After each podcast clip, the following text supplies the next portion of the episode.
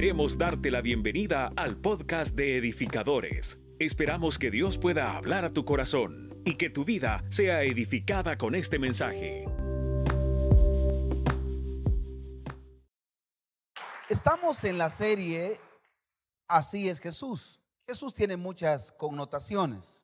Un hombre, un Dios, fue 100% hombre, fue 100% Dios. Lloró, comió, hizo milagros que nadie más los hubiera podido hacer. Entonces Jesús tenía esa connotación. Ambas cosas Jesús las vivió y me encanta porque vamos a conocer la vida de Jesús a través de lo que él hizo, tres años y medio de transformación. Con esos tres años y medio bastó para transformar el mundo, para poder hacer cosa grande. Y esta parte de así es Jesús. Jesús nace con el objetivo de conformar un equipo para que su reino se expandiera. Los discípulos tuvieron otros discípulos. ¿Puede leer esta frase conmigo a la cuenta de tres? Uno, dos, tres. Jesús nace con el objetivo para que su reino se expandiera. Los discípulos, me encanta esto, los discípulos tuvieron otros discípulos.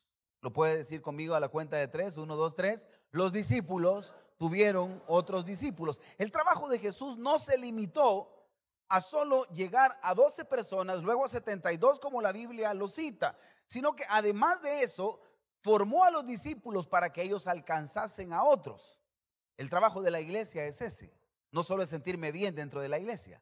El trabajo de la iglesia no solo es sentirme cómodo y venir un domingo como un ritual, es eh, llevar el Evangelio a otros que lo necesitan. ¿Alguien dice amén a eso? Eso implica una transformación de vida, porque no le puedo decir a otro que no lo haga si yo todavía lo hago. Alguien me va siguiendo. Entonces Jesús confronta a sus discípulos formándolos a ellos. Y la formación de discípulos llevó a formar otros discípulos. Cuando tú conoces de Jesús, uno de los trabajos que tenemos que hacer es que otros conozcan de Jesús. Si no, nos volvemos egoístas en lo que hacemos. Si no, nos volvemos nosotros como, como cuando usted está comiendo y otro lo mira y usted sabe que lo está viendo, pero usted no le quiere compartir. ¿Quiénes hemos tenido esa sensación? Yo bien he sentido cuando las miradas, de hecho cuando se cae la comida dicen te lo estaban deseando, ¿cierto o no? Yo le puedo dar fe que existen cristianos que desean lo que nosotros tenemos, personas que desean lo que nosotros tenemos y en lugar de compartirlo, lo escondemos o nos atragantamos para no compartir. ¿Alguien me va siguiendo? El trabajo de nosotros los cristianos es que otros sepan de Jesús a través de tu vida, de tus milagros. Eso era lo que Jesús hizo.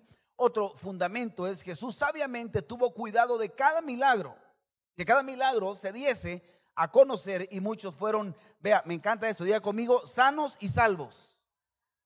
Me encanta esto, sanos y salvos. Ahí me faltó una letrita, pero es sano y salvo. Jesús no solo garantizaba sanidad, esto es como que usted viniese a la iglesia a buscar a Jesús solo por sanidad, o solo viniese a buscar a Jesús porque le falta dinero, como todos hemos venido alguna vez en la vida a buscar a Jesús porque tenemos un problema. O sea, buscamos al Jesús banco, al Jesús botiquín, al Jesús médico. Perdón, pero no es así. Se busca a Dios porque Él es Señor. Después todas estas cosas os serán añadidas. ¿Alguien entiende? Y esto me encanta porque nuestra intención inicial no debe de ser porque estoy en problemado, no debe de ser porque necesito una sanidad, no debe de ser porque estoy desahuciado, debe de ser venir un día domingo porque amo a Jesús.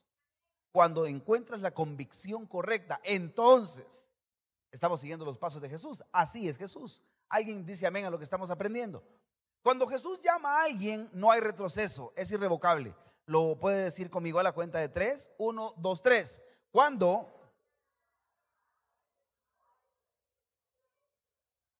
esto es como el matrimonio, no se aceptan devoluciones. Lo voy a volver a repetir, no se aceptan devoluciones. ¿Ha visto usted la gente que tiene el descaro? Diga, diga conmigo otros, otros de comprar una blusa, no quitarle la viñeta o camisa y no quitarle la viñeta, la ocupa sábado y la regresa lunes. Aquí nunca ha pasado. Y usted no sabe de nadie. Diga conmigo, en otro país.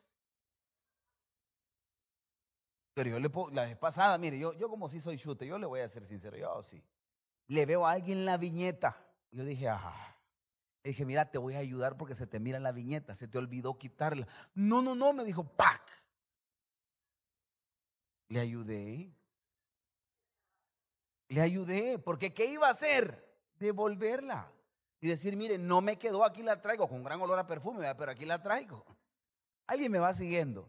El reino de Dios, cuando uno decide seguir a Jesús, te vayas a donde te vayas, oíme bien, con mucho respeto, te cambies de iglesia, te cambies de casa, a donde estés, cuando tienes un llamado, Jesús está ahí, Jesús te sigue ahí, Jesús se sienta ahí contigo, Jesús te vuelve a hablar. Si tú decides tomar un año sabático como salvadoreño, que eso es de los judíos, no es nuestro, nosotros tenemos tres vacaciones.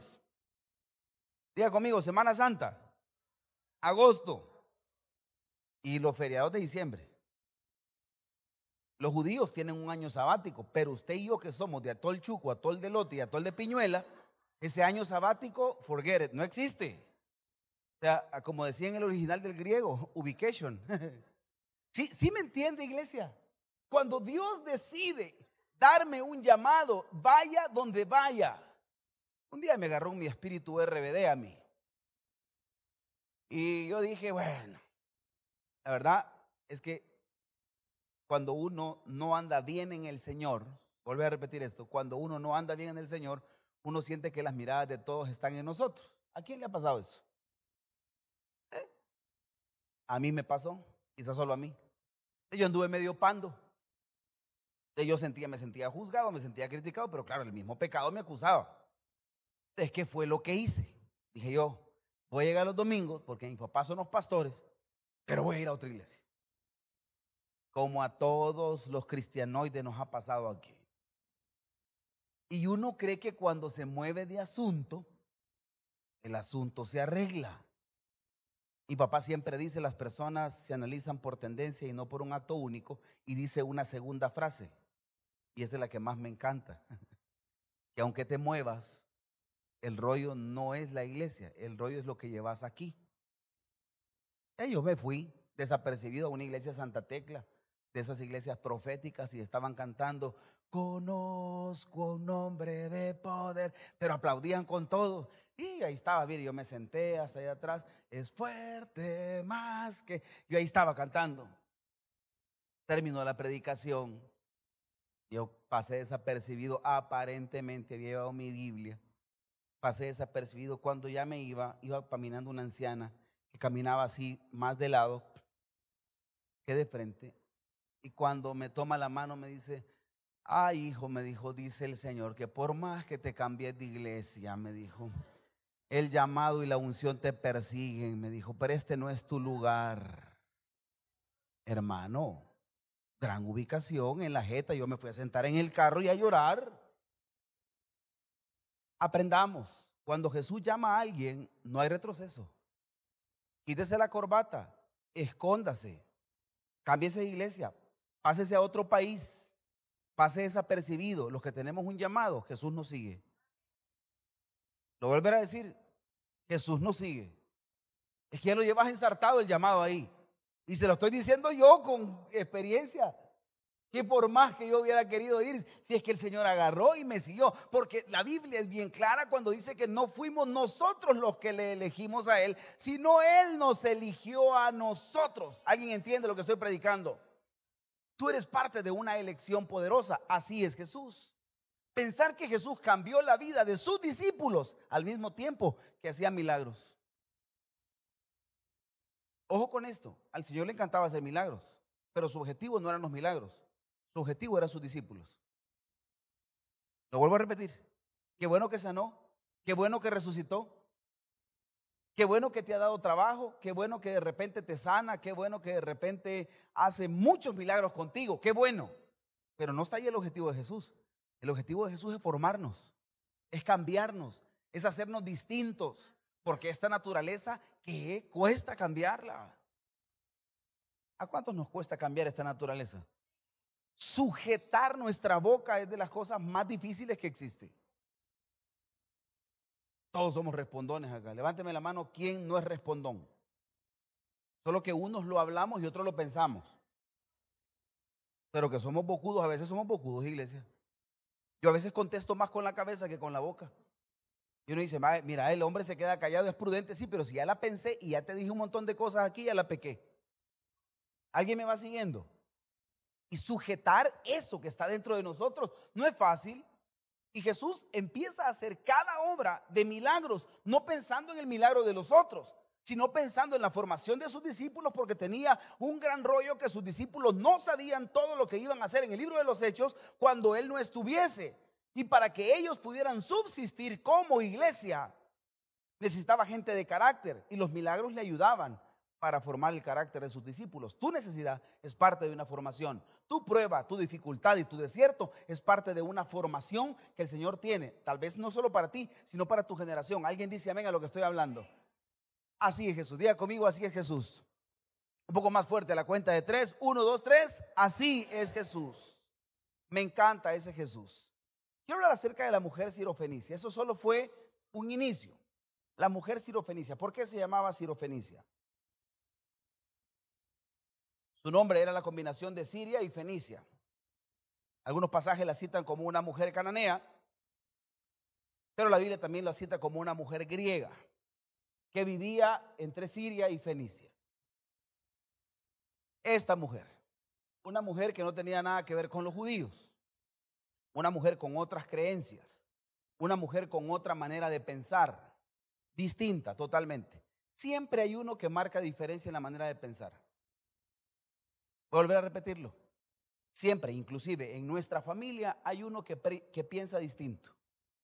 Todos conocemos al honesto, todos conocemos al revolucionario de la casa.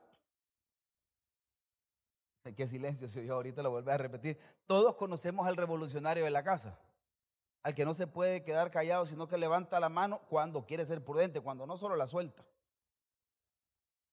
Y solo la dice. ¿Habrá venido alguien así aquí el día de ahora? ¿Verdad que no? Yo creo que al de las 11 va a venir ese. Pero le voy a decir algo. Hay algunos que no preguntan, solo opinan. Y uno dice, ni sé cuándo lo dije. Sí supo, hombre. Es que ni sé en qué momento, ya lo había dicho. Sí supo en qué momento. Lo que pasa es que tenía esa parte de no poder. Esta mujer sirofenicia era, pensaba distinto. Totalmente, con costumbres totalmente distintas. Quiero que citemos la palabra de Dios para eso hemos venido. Marcos 7, 24 y 25. Levantándose de ahí, se fue a la región, está hablando de Jesús, levantándose, se fue a la región de Tiro y de Sidón. Y entrando en una casa, no quiso que nadie lo supiese, pero no pudo esconderse. Porque una mujer cuya hija tenía un espíritu inmundo, luego que oyó de él, vino y se postró a sus pies. Este pasaje está citado en Mateo, está, está citado también en Marcos. Y voy a hacer un paralelismo de ambos pasajes. Pero está, mire, Jesús estaba y se cambia de región. Se va a Tiro y Sidón. Viene Jesús y cuando quiere entrar, quiso pasar desapercibido y ocultarse un momento. Pero había un clavo aquí, que era un pueblo con necesidad de milagros. Lo voy a volver a repetir. Era un pueblo con necesidad de milagros. Yo no sé si alguien ha venido con necesidad ahora de algo, pero este pueblo sí estaba necesitado de milagros. Este pueblo quería sanidades. Este pueblo quería cosas distintas. Y, la intención de Jesús no era mala, simple y sencillamente él como hombre dijo, miren, hagamos un trato. Cuando entremos aquí, entro aquí a una casa y pasemos desapercibidos. Diga conmigo desapercibido. Nunca vas a poder pasar desapercibido cuando corre la presencia de Dios por tu vida. Nunca. Te lo voy a volver a decir. Nunca. Nunca vas a poder pasar desapercibido. Hasta Pedro, cuando estaban arrestando a Jesús, se dieron vuelta y dijeron, miren, si este es de ellos. Miren, la forma de hablar lo delata. ¿Y qué empezó a hacer Pedro? A mal hablar. Cuando alguien es cristiano, de los de verduras, se le nota. Y si estás en una fiesta, se te nota. Alguien dice amén. Y si estás en un bar, se te nota. Voy a volver a repetir esto. Mire, cuando un cristiano de repente aparece en un bar, pero es que allá hacen todo oscuro, allá se mira una luz. Y los mismos amigos dicen, ¿y, vos, que, si vos, y vos que no sos cristiano? Cuando uno pasa desapercibido, el que tiene un llamado, hay una luz. Esa no me pregunta, pastor, pero yo no la miro. Ay, hermano. Cuando uno es gato viejo en el Señor, uno bien sabe cuando alguien viene y bien apaleado. Y sabe cómo el Señor lo ha traído con lazos de amor y la gente viene pero sedita. Si es que no necesita mayor detalle. Jesús no podía pasar desapercibido. Un pueblo con necesidad era Jesús mismo, era el Dios mismo. Y él no podía pasar desapercibido. Aquí hay gente que está sentada, que te voy a decirlo con todo el corazón.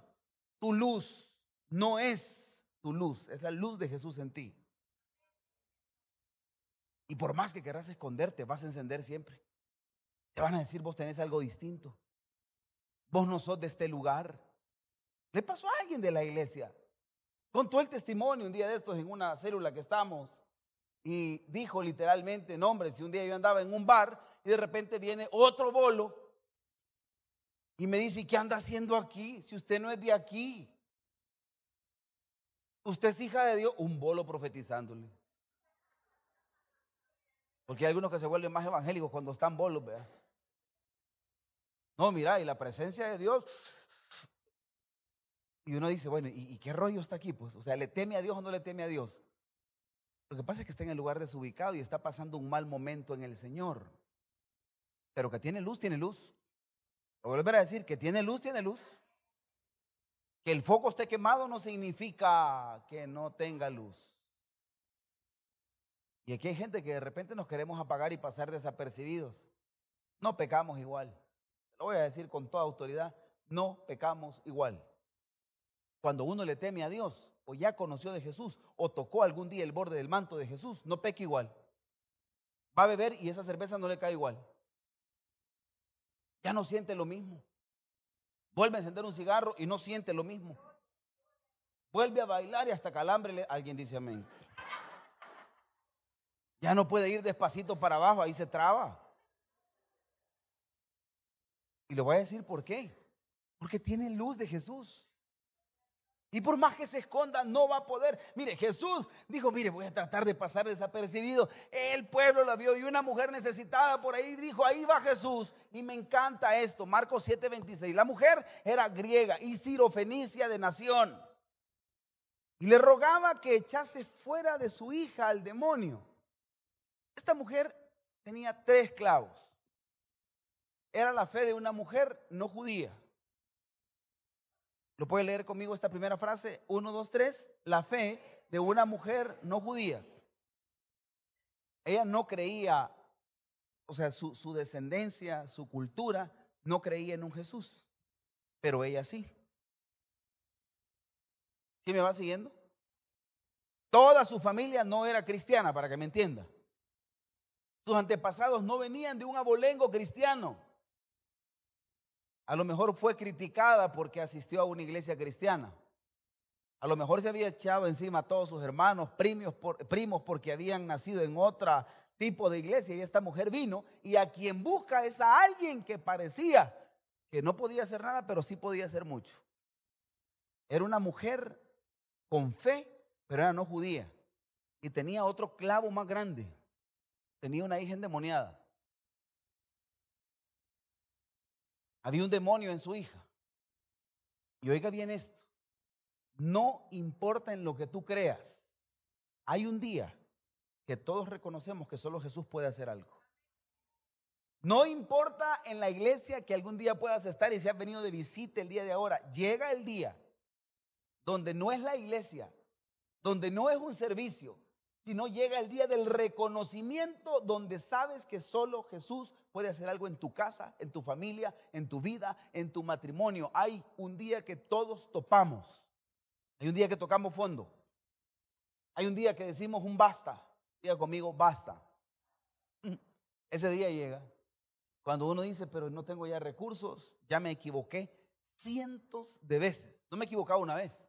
Aquí hay gente sentada que nos hemos equivocado cientos de veces varias veces.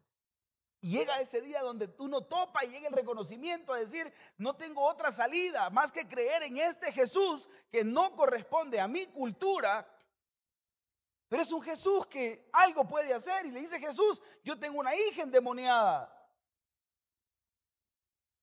Tengo una hija problemada. Te lo voy a traducir. Tengo mi casa en llamas.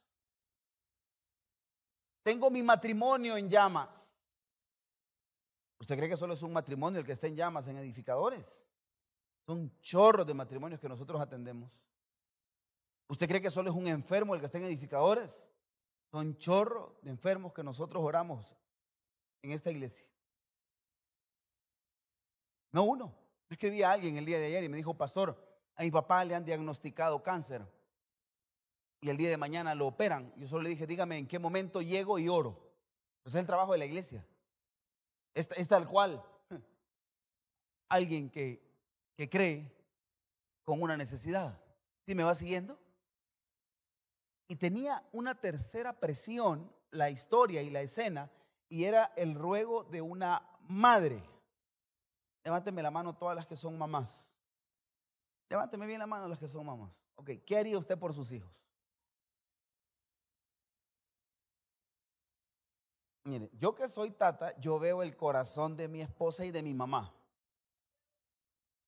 Y yo le voy a contar algo aquí, aquí entre nos.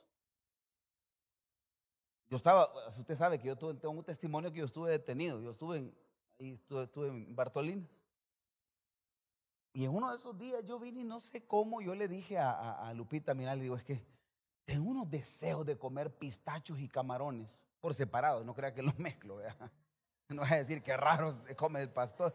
No, por separado. Pistachos unas tardes y, y quería camarones. El siguiente día, no le estoy hablando que una semana después o cuando salí, el siguiente día yo tenía la bolsa de pistachos aquí y tenía mis camarones al ajillo. Me dijo Lupita, mira, yo le dije a tu mamá. Inmediatamente fue a comprar los camarones. Inmediatamente me llevó, yo, no le puedo yo no le puedo explicar lo que una mamá es capaz de hacer. Alguien me va siguiendo. Cuando sus hijos se enferman, y, valga, el comercial, cuando un hijo se enferma y es súper pequeño, es menor de edad, el trato no es con el niño. El niño que sabe que es fiebre, que es tifoidea, que el niño no sabe nada de eso. El niño no le va a decir chikungunya, ¿no? si el niño no ni puede ni hablar, ¿con quién cree que es el trato? Alguien dice amén. A veces Dios trata con gente a nuestro alrededor para tratar nuestro corazón. Cuando Dios toca lo, que más amamos, Dios nos está hablando. Ah, no, yo, y le voy a dar testimonio. Yo al ver a mi papá como está, yo agarré mi pedazo. Yo agarré lo que tenía que agarrar. Y si tenía que enderezar algo, tenía que enderezarlo. ¿Qué proceso está pasando gente que tú amas el día de ahora? Alguien, Dios nos está hablando el día de ahora. Alguien dice amén. Esta mujer era una mamá rogando, una mamá. Perdió pena. Mira, pero si vos no sos judía, ¿qué me importa? Pero si no es tu cultura, ¿cómo griega vos? ¿Cómo siendo esto? Y vas a estar pidiéndole a Jesús humildad. Y dice, ay, cállate, ¿qué? Po? Por mis hijos todo. Diga conmigo, por mis hijos todo. Mamás que están aquí, ¿Quién se ha peleado por sus hijos? Que los miren mal. Ay Dios. Yo le voy a decir algo, ante una mamá no hay hijos malos. Por favor, si usted quiere andar poniéndole el dedo a alguien de otro hijo, no hay hijos malos, te lo prometo. Porque se la va a perdonar al hijo, pero usted va a quedar marcada.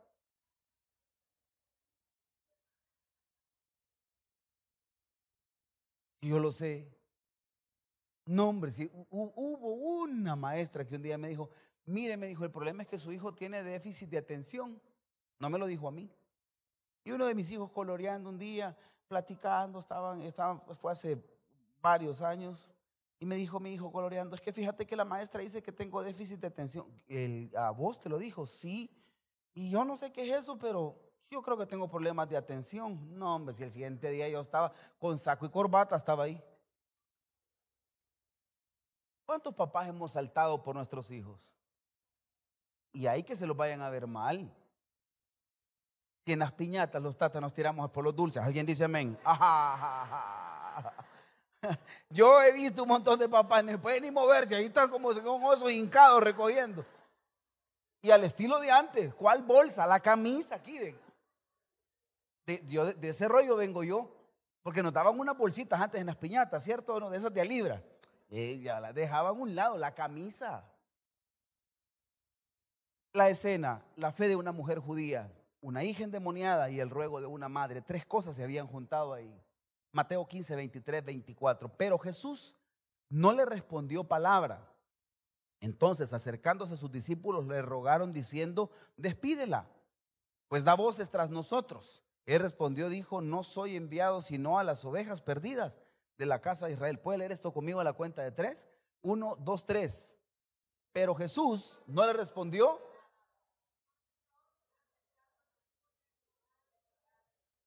Despídela.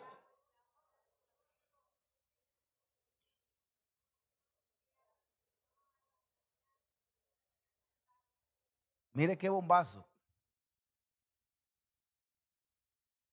Nos topamos con otras tres cosas. El silencio momentáneo de Jesús. Dice la Biblia, no lo digo yo. Jesús no le respondió palabra. Y ese silencio momentáneo de Jesús. Yo aprendí una frase hace 30 años. Dios habla en el silencio. Cuando se queda callado, te está hablando. Cuando Jesús no da respuesta, te está hablando. Yo no sé si ustedes, igual que mis hijos, que insisten, insisten, persisten, insisten, insisten, insisten, y vuelven a insistir, insisten, insisten. No, no le puedo explicar. Te tengo uno que me dice, papi, me prestas tu teléfono. Y hoy ya saben la respuesta. Yo tengo años que no les presto mi teléfono. Es un no.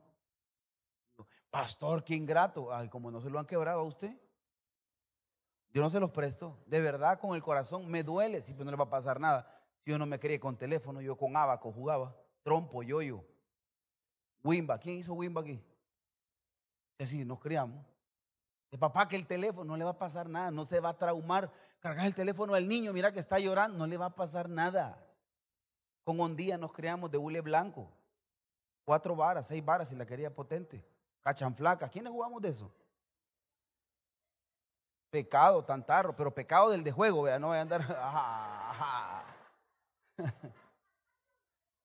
Eso jugábamos. Chibola jugábamos, toque y cuarta. Ese era el juego. Mi hijo, a pesar de que yo me he quedado callado, vuelve a persistir. Papi, yo sé, hoy en la mañana llegó otra vez. Mira, yo sé, me dijo, que no me prestas el teléfono. Pero vengo a preguntarte. Y él, sabe la respuesta desde hace varios años. Dije, hijo, pero tú sabes la respuesta. Sí, pero mi trabajo me dijo, así me dijo, mi trabajo es volver a preguntarte. Se lo prometo ante Dios que así me dijo. Sí, pero mi trabajo es volver a preguntarte.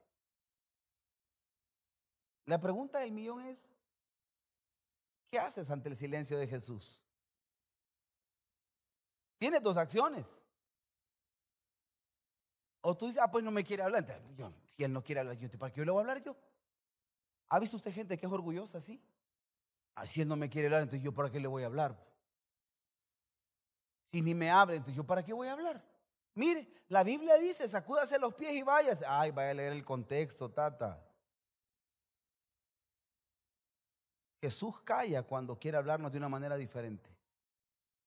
Lo voy a volver a decir. Jesús calla cuando quiere hablarnos de una manera diferente. Aquí hay familias que estamos en un silencio de Dios. Mire, y, yo, le, yo le soy sincero, sabemos reconocer cuando hay un silencio. No me diga que usted es ignorante de la materia. Usted sabe cuando se ha quedado calladito, pero usted sabe que va a haber una respuesta. El problema es que ahorita no quiere decir. Diga conmigo, pero va a haber una respuesta. Dígalo más fuerte, pero va a haber una respuesta. Sí, pero ahorita no le quiere responder. El silencio de Dios habla. El silencio de Dios habla. Yo llegaba donde mi mamá y le decía, mamá, ¿me das permiso de salir? Y seguía cocinando. ¿Usted cree que no me oyó? Si se me caía un pelo y oía, se te cayó un pelo. No, mi mamá tenía un oído, mamá es espectacular. Mujeres que están aquí tienen oído, ¿sí o no? Mi amor, te cayó un mensaje en el WhatsApp. Miran lo que no deben de ver y oyen más de lo que deben de oír. ¿Alguien dice amén a eso? Hombres, dicen amén a eso. Luya, sin pena, hermano. Jesús sí sabe que estás orando. Jesús sí sabe que estás pidiendo. Jesús sabe por qué has vuelto a querer congregarte. Jesús sabe por qué apareciste aquí este domingo. Él sabe. Él sabe tu motivación de que quieres empezar a hacer las cosas de nuevo, quieres empezar bien. Pero Dios, ¿y por qué las cosas no se arreglan? Y no, porque el silencio de Dios te está hablando. Así es Jesús. El silencio de Dios te está llevando. Mire, a veces uno se precipita a hablar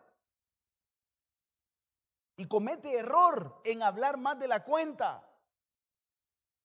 La respuesta de Dios a lo mejor iba a ser sí, pero al ver la prepotencia de muchos de nosotros, Jesús dice, bueno, vamos a darle más tiempo. ¿Sabe Jesús por qué se cayó en el desierto y por qué lo llevó al pueblo de Israel? Para ver lo que había en su corazón, dice la Biblia. ¿Sabe a veces por qué Jesús calla? Para ver qué sacas. Para ver si eres fiel ante una respuesta o eres fiel a Él mismo. Si eres fiel porque te sana o si eres fiel porque es Dios. Este es el punto donde nosotros tenemos que entender. Dios, pero me duele. Sí, pero yo voy a actuar, pero estoy callado ahorita. ¿Tú entiendes el silencio de Dios? Hubo alguien que vivió el silencio. Tres días en un vientre de un gran pez. Tres días en agonía adentro del vientre de un gran pez. Imagina, esto del submarino no es nuevo, hermano, que se acaba de hundir y que pagaron 250 mil bolitas por ir a su vuelta. No, no, no. Si ya Jonás ya había pagado ese buey, ¿no? ¿Y qué fue a ver el Titanic? Vuelta en animal de verdad. ¿Y qué GPS que le iban a hallar? Si se, se desaparecía, se desaparecía. Esa historia no es nueva. Yo cuando lo vi dije, ve, el Jonás de estos tiempos. Silencio de Dios tres días para Jonás. ¿Se imaginan ustedes Jonás ahí orando, Señor, y, y no me vas a sacar de aquí? Señor, y uno empieza a sacar todo y empieza a reconocer. En ese silencio uno reconoce. Sí, yo sé, Señor, que no te fue. ¿Se imagina usted? Usted mira la oración de Jonás. Ahí levantó, ahí levantó una oración adentro del vientre del gran pez.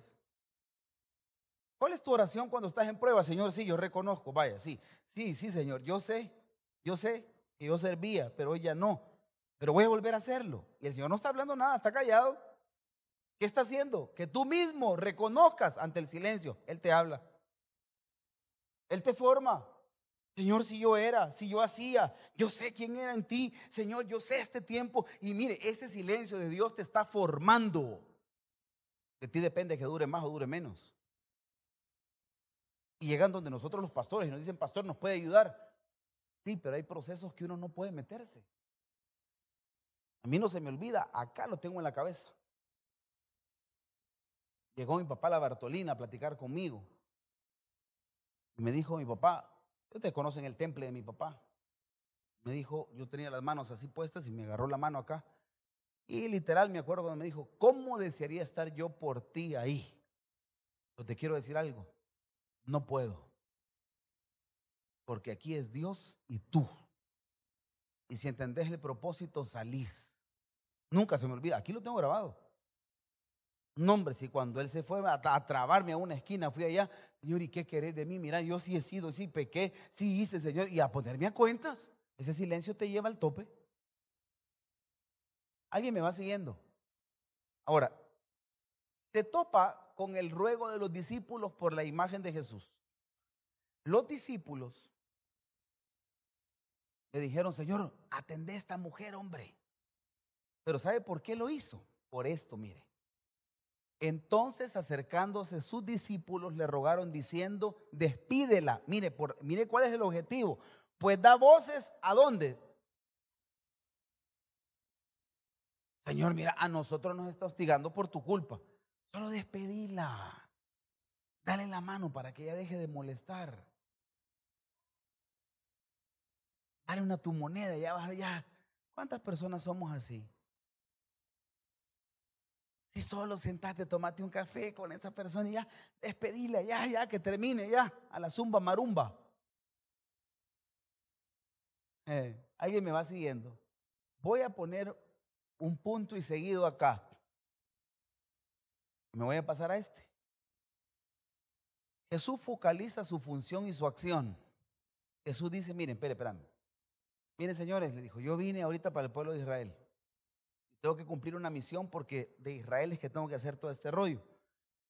Y oiga, no es que Jesús, déjeme explicarle algo, no es que Jesús no amaba a los griegos, pero él sabía que a través de todo lo que estaba haciendo con sus discípulos, iban a llegar a los griegos, iban a llegar a Roma, iban a llegar a Italia. ¿Alguien me va siguiendo? ¿Alguien dice amén?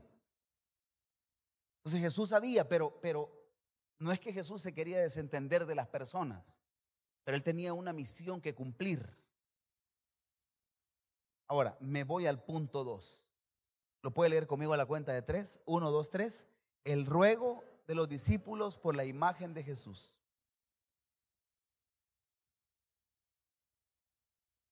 Si hubiera existido una serie de Netflix en aquel entonces, se hubiera llamado La excusa perfecta existe. ¿A cuántos nos gustan las series de Netflix? Ay, solo, solo dos pecadores, tres, habemos aquí cuatro, va. Que no es malo, hermano. Otros miran novelas. Las turcas son buenas. Aleluya. Las coreanas.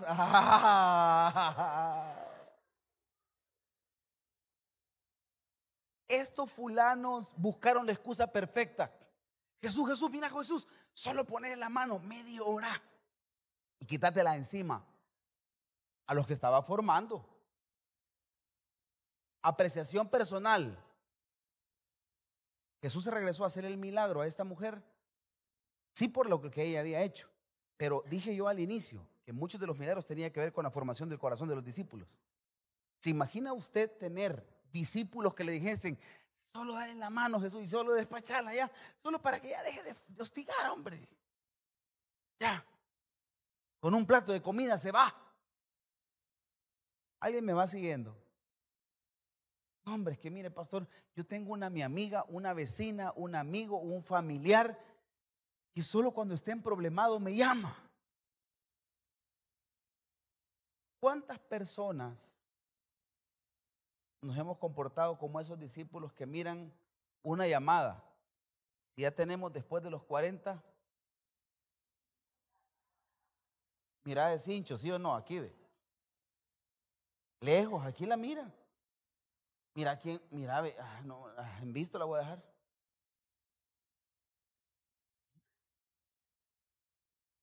Están igual que estos. No sé, que, que estos no estaban fáciles.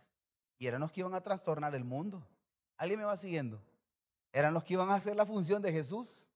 Jesús, cualquier cosa decirle, hombre, se va a estar quieta. Una media consejería, dale, decía, dos que te ya estuvo, a abrazarle decirle que estás con él. Porque eso le estaban diciendo a Jesús. Despachala rapidito. Eso no es el trabajo de la iglesia. Se lo vuelve a repetir. Ese no es el trabajo de la iglesia. Cuando un familiar te busca es porque sabe que ha visto algo en ti. Cuando un vecino te busca es porque sabe que ha visto algo en ti. Pero pastor, si ni yo puedo arreglar mis problemas, voy a arreglar los de otros. Te cuento, te tengo una mala, así va a ser siempre. Tú vas a luchar con muchas cosas. Es más, podrás tener enfermedades, orás por otros enfermos, ellos sanan y tú sigues igual. Yo te puedo explicar cuántas veces me ha tocado orar por enfermos, ellos sanan. Y a veces nosotros enfermos ahí en la casa. Los discípulos querían que fuera todo así. Si hubiera existido una serie, diga conmigo, la excusa perfecta existe. ¿Cuántos tenemos la excusa perfecta hoy aquí? No, es que mire, no sirvo, pastor. Algún día voy a volver a servir, pero, pero ahorita creo que no es el momento. Aquí está la serie. De verdad, usted fuera de lo bueno, usted fuera el actor principal. Mire, aquí habríamos algunos que somos actores principales. Levánteme la mano, ¿quiénes seríamos actores principales? Es que hay unos que nos robamos el show. Se lo digo de corazón. No, hombre, somos unos grandes dramas. Medio se siente irritado. Otra vez me dio COVID. La vacuna, una semana embancado. No voy a ir a la iglesia en la mañana. Ah, pero en la tarde bien, que vea Artesión, Pupu Session, vea. Ahí sí, en los planes, tarde, es que ya me sentía mejorcito, pastor. Sí, la excusa perfecta. Y aquí habemos muchos sentados que tenemos la excusa perfecta. Hemos armado todo el tamal para no tener un buen servicio, para no tener un buen llamado, para no tener un buen matrimonio, para no hacer la función de papás y de mamás en lo que nosotros hacemos. Excusa perfecta. Y solo en Netflix. Y de vez en cuando aquí en edificadores. ¿Alguien me va siguiendo? Me encanta esto. Entonces ella vino y se postró ante, ante él diciendo, ¿puede leer esto conmigo, por favor? Uno, dos, tres. Señor, me encanta esto. Respondiendo, él dijo, no está bien tomar el pan de los hijos y echarlo a los perrillos. Esta palabra en el original de se postró, en el original significa proscuneo. ¿Sabe qué significa proscuneo? Le adoró esta mujer tocó una llave que toca el corazón de Dios, la adoración. Esta mujer tocó, pero es que de verdad tocó el mismo punto que tocaba David. Griega, Siria y Fenicia no tenía nada que ver con los judíos, pero su necesidad la llevó a la adoración esta mujer que no sabía mucho de cristianismo, no sabía nada mucho de teología, sus costumbres eran otras. Una mujer que a lo mejor no tenía un ministerio de oración, una mujer que a lo mejor no tenía una iglesia donde congregarse, era una mujer que pasaba desapercibida completamente, pero tenía un arma poderosa que ella no sabía que era una llave. Adoró. Jesús todavía le dice, mire, no está bien darle pan, el pan de los hijos y echarlo a los perrillos. Le estaba diciendo, mire, yo no voy a dejar de salvar a mi pueblo por estar acá. Uy, qué duro Jesús. Pero estaba enfocado. Y vea esta respuesta, me encanta. Ella no se levantó. Cualquiera de nosotros, ¿qué actitud hubiera tomado? Si usted viene y se postra y le dice, Señor, socórreme. Y el Señor le dice, no, es que no está bien que yo te dé de comer, si es que, ¿cómo le voy a quitar el pan a mis hijos y estártelo dando a ti? ¿Cuántos de nosotros nos hubiéramos levantado? No, por gusto. La mujer siguió postrada. La mujer siguió de rodillas. Alguien me o sea, aquí no dice, y la mujer se levantó y le contestó, la mujer se postró y no se paró de ahí. Voy a volver a repetir esto. La mujer se postra, se arrodilla y le dice, Señor, socórreme. Y el Señor le dice, es que no está bien, no le puedo dar yo de quitarle el pan a mis hijos y darle los perrillos. No se quitó de ahí. Siguió postrada. Postrada, pero supo hablar. Sí, Señor. Pero aún los perrillos comen de las migajas que caen de la mesa de sus amos. ¿Sabe qué le dijo? ¿Sabe usted que es el versículo donde ella lo estaba reconociendo como Señor? Porque ella aquí le dijo, Señor, pero aún los perrillos comen de la migaja. ¿Sabe qué le estaba diciendo? tú eres mi amo. Ella se ubicó. ¿Y ella, dónde se, se ubicó? Le dijo, Señor, yo sé que no lo merezco. Yo sé que judíos, griegos y toda esta cultura, yo lo entiendo. Pero eso no es el problema. Aquí yo tengo una hija endemoniada. Y yo quiero un milagro. Y no me voy a levantar de aquí. Aquí me voy a quedar postrada. Entonces, respondiendo Jesús, dijo, lo puede leer conmigo para que usted lo crea también conmigo. A la cuenta de tres. Uno, dos, tres. Oh mujer, grande es tu fe, hágase contigo como quieres. Y si tu hija, no hombre, no dice la Biblia, y la mujer se levantó y le respondió, siguió postrada. Se ubicó y le dijo, está bien, Señor, pero tú eres mi amo.